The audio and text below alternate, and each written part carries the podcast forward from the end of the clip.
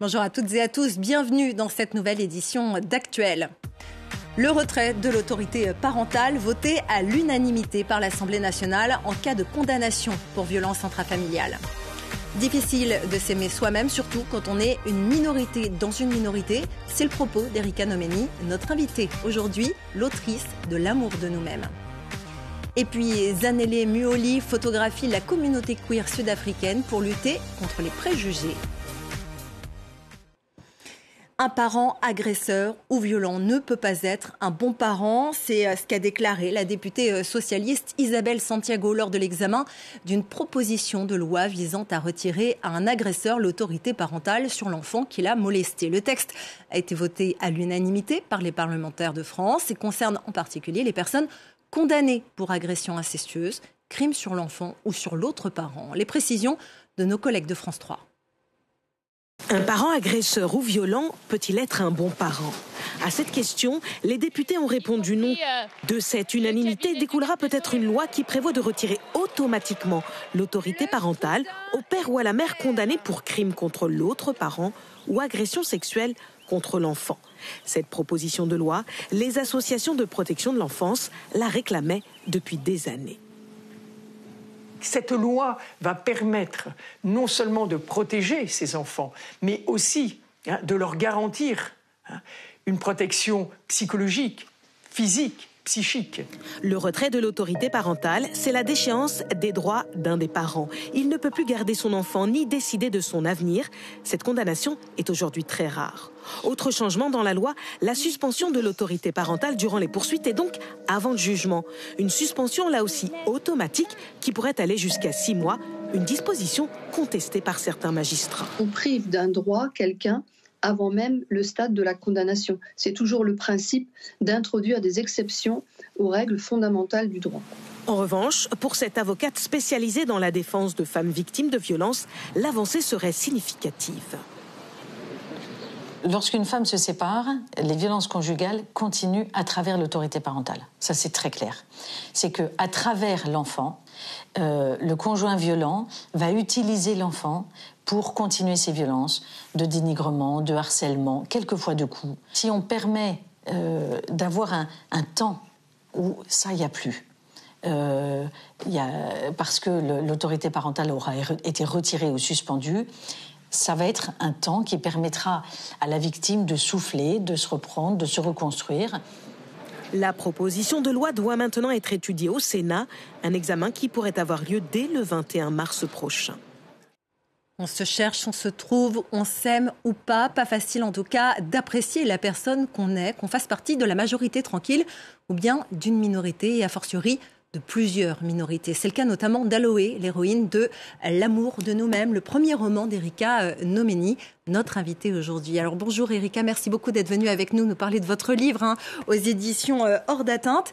Euh, Aloé euh, est une femme noire, lesbienne, en surpoids selon ses propres termes dans le roman. À quel point est-ce que vous diriez qu'elle est proche de vous? Bah, Je pense que tout auteur, autrice s'inspire toujours un peu de sa vie pour écrire un roman. Donc, euh, comme vous voyez, je suis une femme noire, je suis en surpoids, euh, je suis queer aussi. du coup, oui, Aloé s'inspire. Le, le, personnage est, inspiré de, ma vie, et de, moi aussi un peu. Alors pour bien comprendre qui est Aloé, je vais vous demander de lire un petit extrait de votre livre qui nous permet de comprendre euh, les luttes auxquelles elle fait face. D'accord. Des meufs comme moi sont des ovnis, et tout le monde me le montre sans cesse, même toi Lucien. Parfois, je n'arrive pas à gérer mon stress minoritaire et je fais des craquages, comme samedi soir, où j'ai littéralement pété les plombs. Toutes les violences que j'absorbe au quotidien, je peux les renvoyer d'un coup sans crier gare. J'encaisse les petits regards, les petites incompréhensions, qui me blessent énormément. Je prends sur moi, j'avale, et quand c'est trop, tout ressort d'un coup, sans filtre. Ah, merci beaucoup, Erika. Ça, c'est ce que dit euh, Aloé d'elle-même. Elle parle notamment de, de ces violences, violences contre elle-même. Et, tout au long du roman, en fait, on apprend qu'elle est beaucoup dans l'excès, euh, la drogue, l'alcool, etc. Euh, c'est une façon aussi de, noyer cette, cette peine qu'elle a. Cette peine, elle vient de quoi? De, de qui elle est, d'une crise qu'elle traverse ou du fait de ne pas se retrouver dans la société? Je pense que ça vient un peu des deux. Surtout de la société, mais aussi de son rapport avec elle-même.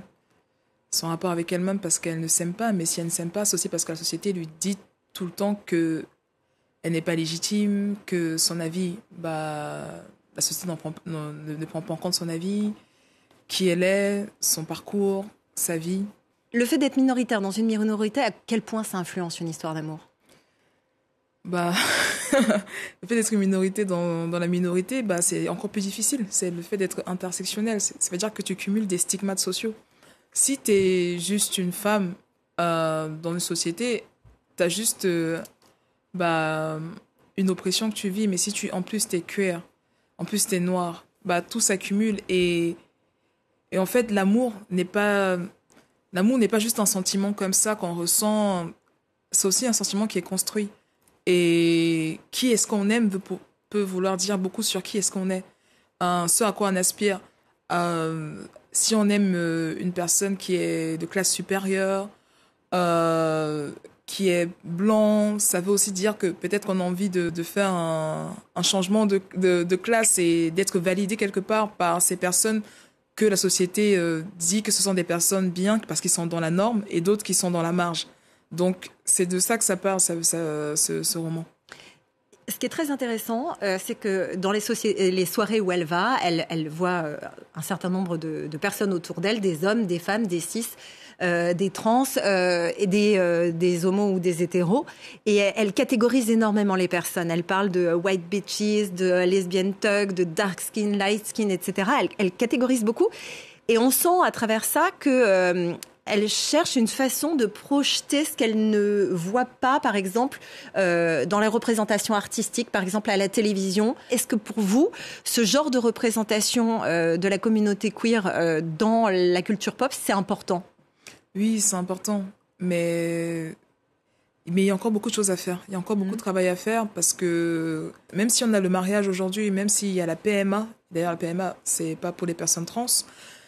Euh, ben, il y a encore beaucoup de choses à faire. Vraiment, les mentalités changent doucement. Et c'était il n'y a pas si longtemps que ça a été enlevé de.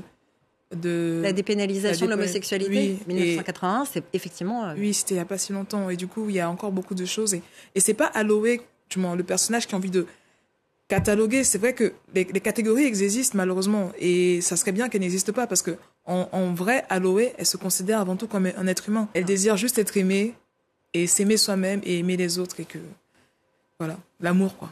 Sur la représentation euh, des, minorités, notamment les minorités sexuelles, il y a le travail de Zanele Muoli qui mérite d'être souligné. Cet artiste euh, non binaire veut écrire euh, l'histoire visuelle queer de son pays, l'Afrique du Sud.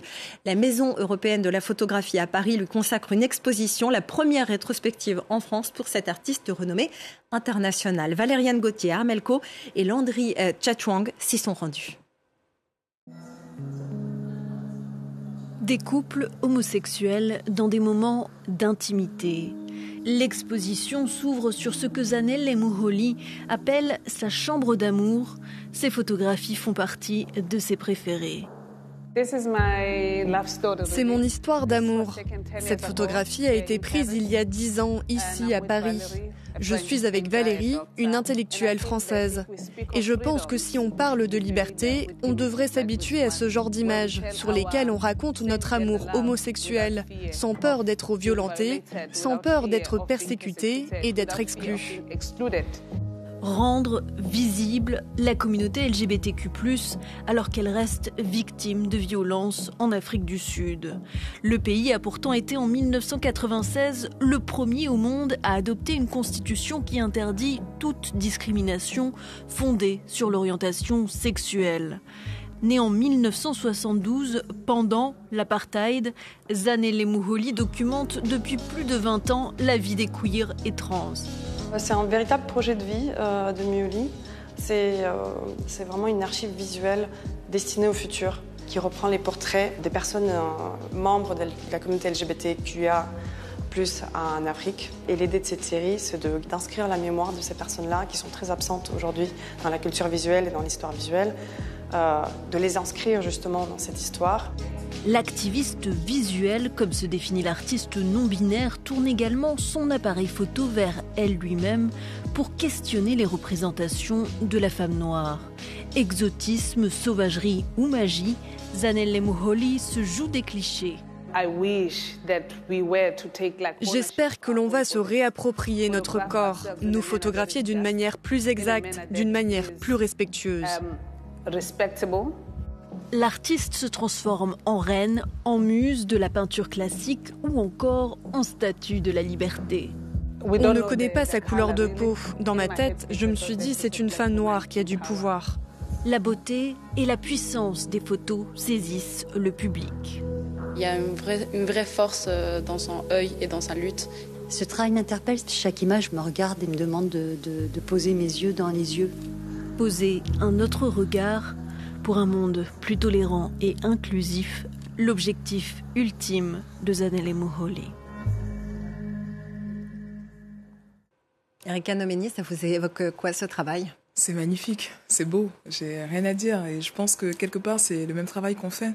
C'est un travail de transmission, de mémoire. Il y a peu de personnages euh, noirs dans, dans les séries euh, françaises et quand ils sont au centre, souvent c'est un homme noir avec une femme blanche. Et du coup, là, de voir dans la dernière série de Jean-Pascal Zadi en place un couple de, de deux personnes noires, c'est. En plus, Darskin, c'est fou. Darskin, donc peau foncée. Oui. Et votre livre, euh, du coup, euh, L'amour de nous-mêmes, euh, qui parle de toutes ces questions, vous l'adressez à qui? Bah, C'est un sujet qui est universel, c'est l'amour.